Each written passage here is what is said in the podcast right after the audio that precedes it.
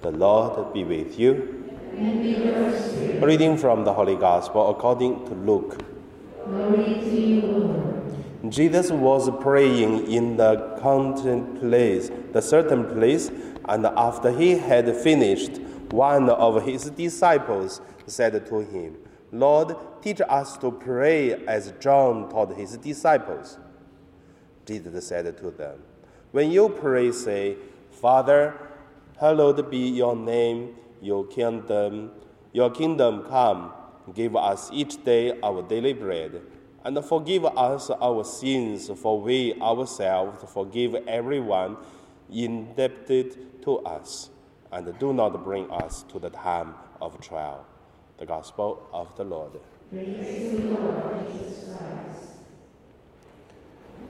So today, my meditation name is uh, love and forgiveness.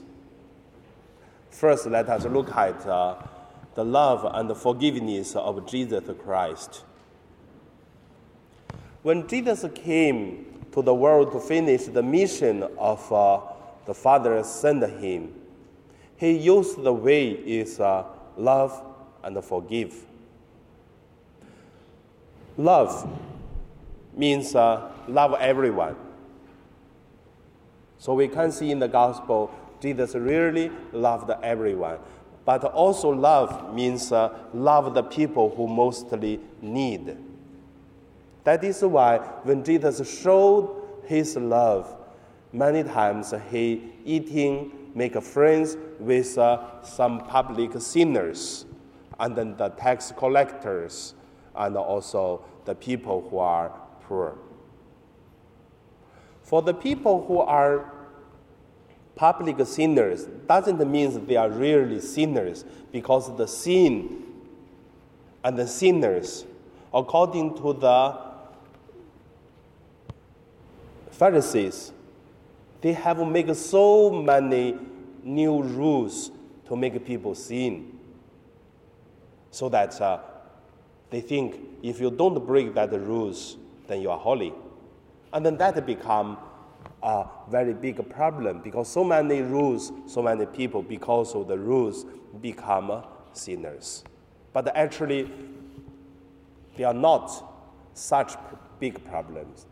That is why when Jesus loved the sinners, it is to show that he loves everyone. When we look at the forgiveness, Jesus also forgive everyone. We can see he forgive the sinners. That's why he make friends. He eat with them.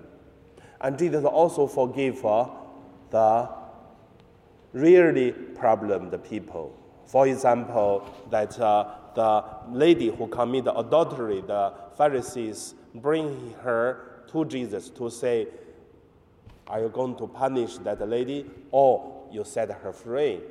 And Jesus told her, if you are not, uh, any of you not sinners, then you stone her.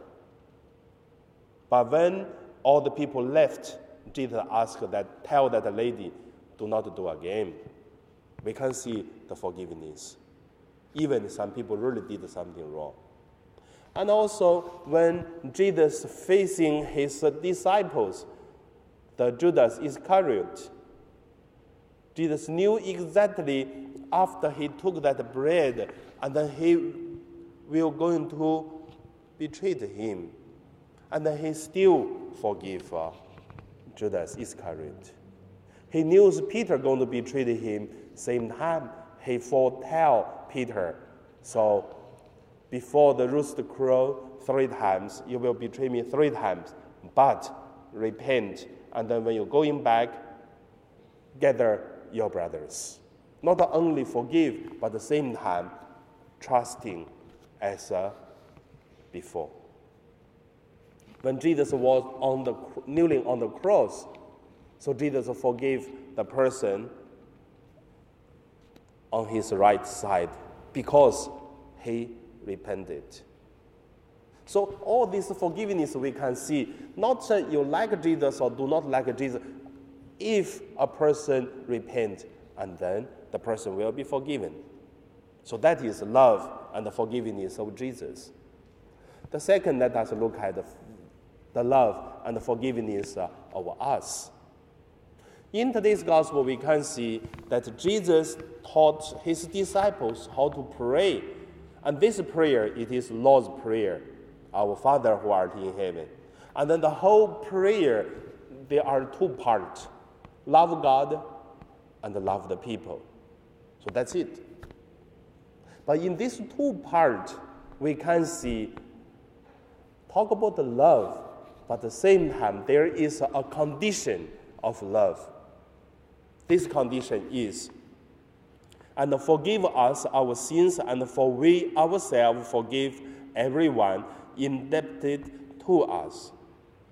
So we can see love, yes, but also need forgive, so that uh, we become the son and the daughter of God, so that we become free. So the third point I want to say is uh, true freedom and then true happiness of our life. So, if we love, if we forgive, first of all, we will not cursed by the sins, by the hatreds. Because every time when we do not love, if we do not give up the hatreds, always getting hurt ourselves. But if we use the spirituality of Jesus, first of all, we set ourselves free so that we live in peace and joy. That is the first. Second is when we practice love and forgiveness, we have to know one thing. We forgive the person, it is not to make others' life better. Because if the person did something wrong, really wrong, not according to our understanding wrong or right, and then God is going to punish the person. There is a justice. That doesn't mean that uh, we forgive the person and the person will be better. May not. Because some people, they will do evil from beginning until end. They do not want to change. Let God do God's work. But it should not uh, let the human do God's work. So that is why Jesus taught us the Lord Prayer. And then the third, true freedom, and then the peace. It is uh, like what we just read. And forgive us our sins, for we ourselves forgive everyone who indebted to us. In the gospel, Jesus also said, because the, the Mary, that lady, came to Jesus when Jesus eat dinner with the Pharisees, and then Mary came in and used the perfume to put on Jesus' feet, and used the uh, cry and use the hair to dry it up. And then Jesus said one word.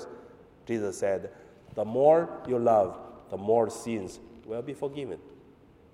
So love and also forgive others. It is the same time to bring ourselves sins forgiven and also make ourselves holy. That is uh, what? That is good business, isn't it? Use others' mistake, make ourselves holiness. So that is the way of Jesus' way. So when we do not practice love and forgiveness, is we're using our, no, we are using others' uh, mistake to punish ourselves when we cannot love and forgive. That is why forgive and love, it is the main teaching of Jesus. It is the main spirituality of our Catholic. The more we practice, the more we have freedom. So that's all today is the sharing. So if you have something cannot love, cannot forgive, maybe in this month, make a decision, start to love, start to forgive, so that uh, we will have uh, a new life. And let God punish the bad people, the sinful people. So God would not uh, let them go. But that's God's work. And now we pray.